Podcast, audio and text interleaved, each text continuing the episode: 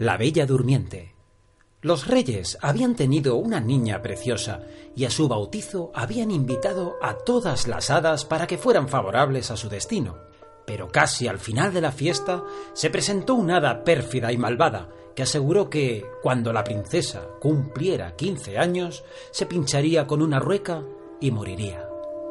Una hada buena, que aún no había entregado su regalo, modificó el encantamiento, haciendo que la niña no muriese, sino que durmiera cien años, y con ella los demás habitantes del reino, hasta que un beso de amor verdadero la despertara.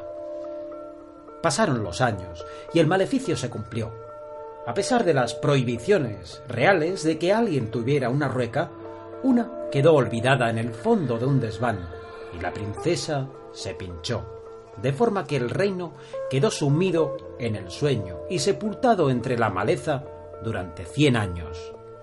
Cierto día pasó por allí un príncipe y, cuando levantó su espada para abrirse paso, desaparecieron los matojos y alcanzó fácilmente la entrada.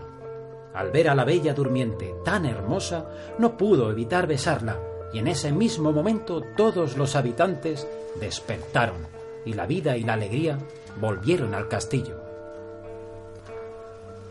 La princesa encantada. Un rey tenía tres hijos a los que quería casar, de modo que les dio un arco y una flecha a cada uno, y les dijo que la mujer que recogiera la flecha de su disparo sería su esposa. El hijo mayor disparó, y su flecha cayó en el jardín de un marqués, así que se casó con la joven marquesita.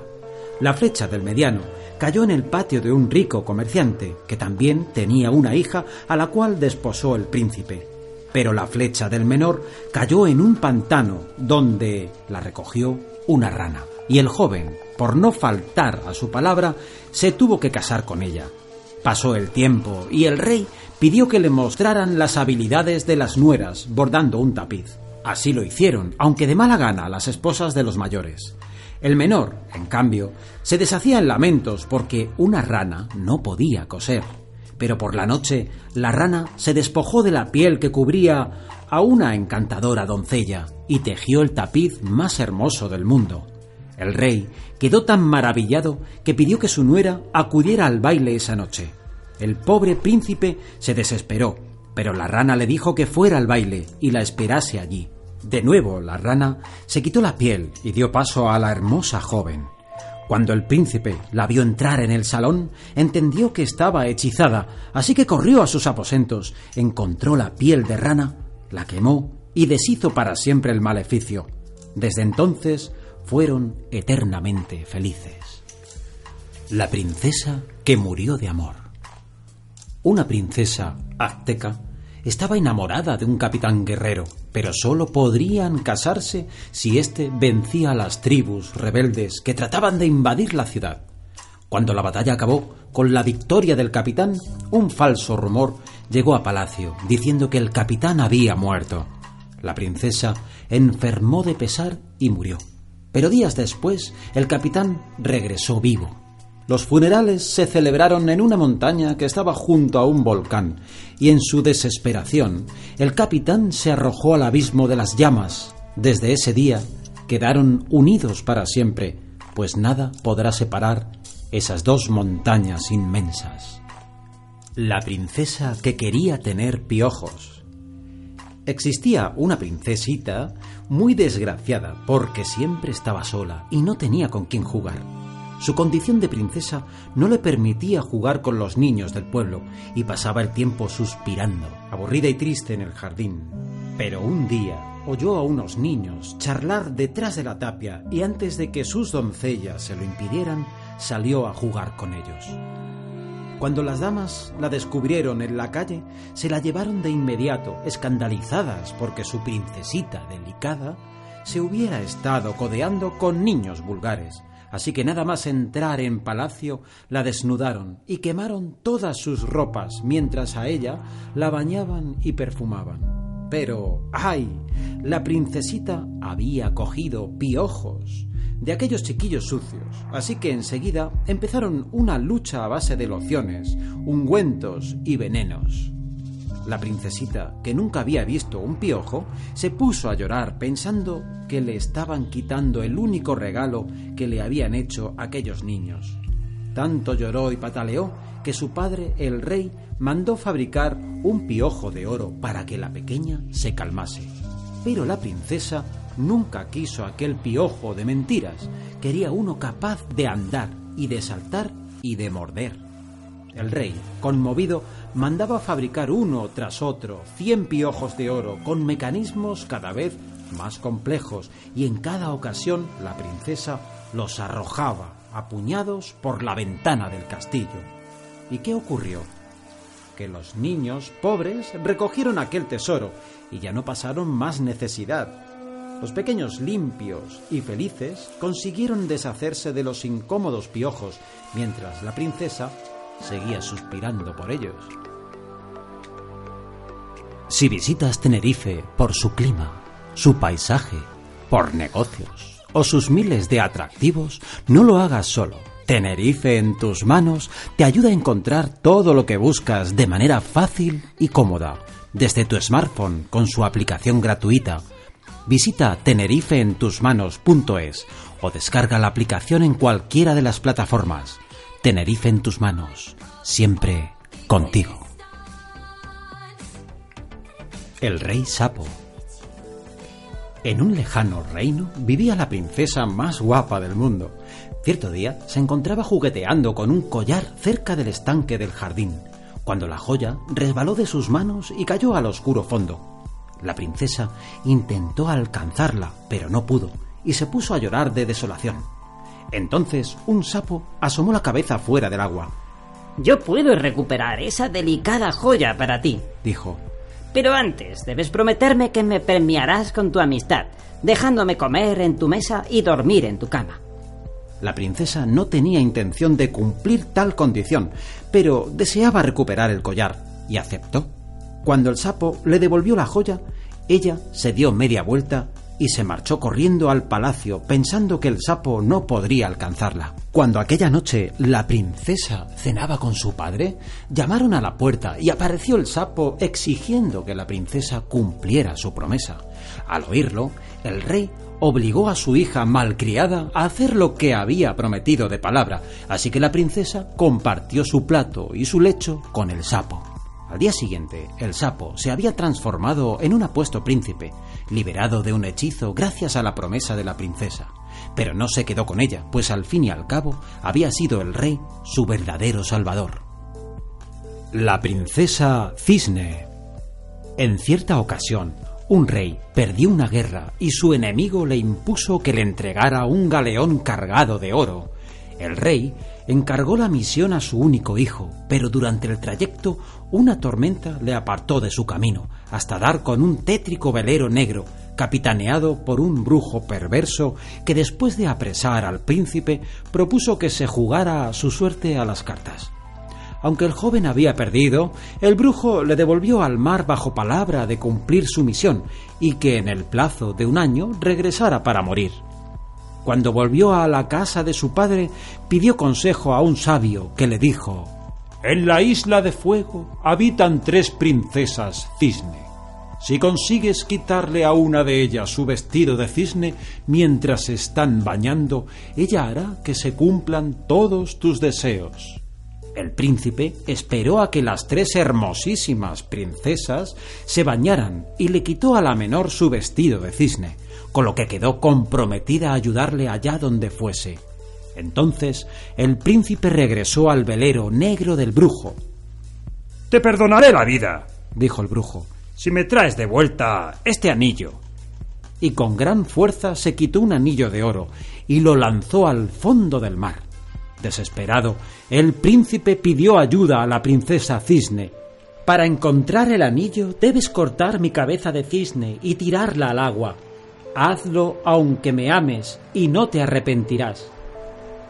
Armándose de valor y luchando contra su corazón, el joven degolló al cisne y arrojó la cabeza por la borda. Tres gotas de sangre cayeron al mar, provocando un torbellino del que surgieron el anillo y la princesa, ya para siempre convertida en mujer. y libres ambos de los hechizos que les mantenían prisioneros. El agujero en el agua. Había una vez una princesa tan hermosa que recibía mil peticiones de matrimonio cada día, pero ningún pretendiente podía ofrecer lo que ella deseaba. El que quiera casarse conmigo, decía, tendrá que hacer un agujero en el agua, porque el que ama de verdad es capaz de hacer cualquier cosa, por imposible que parezca. Un día de invierno llegó un príncipe listo, se acercó al estanque y rompió el hielo de la superficie, dejando un agujero en el agua, y la princesa tuvo que casarse con él. Blancanieves y los siete enanitos. Un rey se había casado por segunda vez con una mujer malvada, orgullosa y presumida, que odiaba a la princesa Blancanieves, fruto del anterior matrimonio del rey. La niña era tan hermosa y tan bondadosa que despertaba su envidia, de modo que la reina ordenó a uno de sus cazadores que la llevara al bosque y la matara. Sin embargo, el hombre, compadecido, la dejó huir y llevó a la reina el corazón de un animal muerto, como si fuera el de la muchacha. Blancanieves vagó por el bosque hasta que encontró una casita. En ella vivían siete enanitos que enseguida se prendaron de la simpatía de Blancanieves y que la acogieron con verdadero cariño. Pasó el tiempo y la reina, dispuesta a vengarse, se disfrazó de anciana y fue a la casa de los enanitos para ofrecer a la princesa una manzana envenenada. Nada más morderla, Blancanieves se desvaneció. Los enanitos la velaron pensando que estaba muerta, hasta que un príncipe pasó y, conmovido por su belleza, la besó con tanta dulzura y amor que la despertó de su sueño, al obligarla a escupir el trozo de manzana envenenada que permanecía en su boca. La adivinanza del rey. Dos reyes estaban enemistados desde hacía años, de modo que libraban una guerra constante, hasta que un día la hija de uno de los reyes fue a ver al otro. Señor, le dijo, esta guerra parece que se prolonga y me temo que sea interminable, así que debemos hablar de paz. El rey, que era muy orgulloso, no quería ceder, así que para que la princesa le dejara en paz, le propuso Hablaremos de paz mañana pero solo si vienes de algún modo que no sea andando ni a caballo, ni vestida ni desnuda, y además con un regalo para mí que al mismo tiempo no pueda ser mío. La muchacha se marchó y al día siguiente regresó subida en el lomo de un perro, de modo que no iba a pie ni a caballo, iba cubierta con un hilo de seda, así es que no podía decirse que fuera vestida, pero tampoco desnuda. De regalo traía un pajarillo al rey, pero cuando se lo fue a dar, se escapó volando, por lo que el monarca nunca pudo disfrutar ese regalo. Al rey no le quedó más remedio que hablar de paz, y así fue como los dos reinos se hermanaron y la prosperidad regresó al lugar gracias a la inteligencia de una princesa.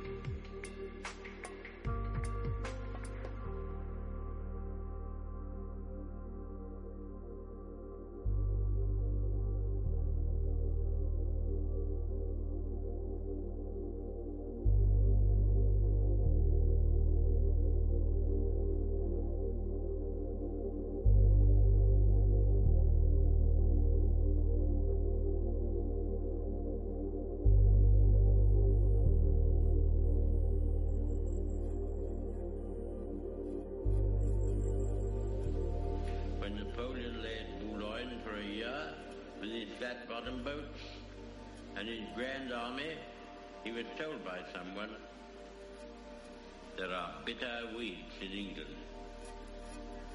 There are certainly a great many more of them since the British Expeditionary Force returned.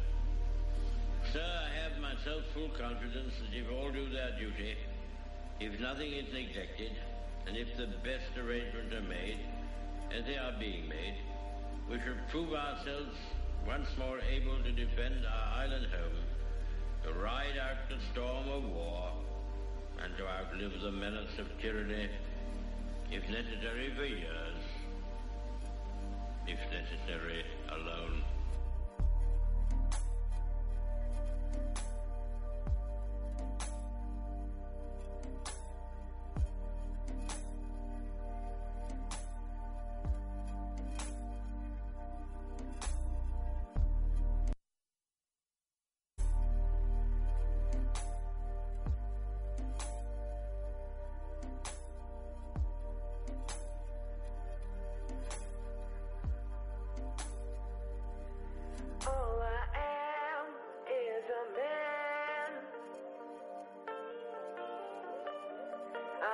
the beat.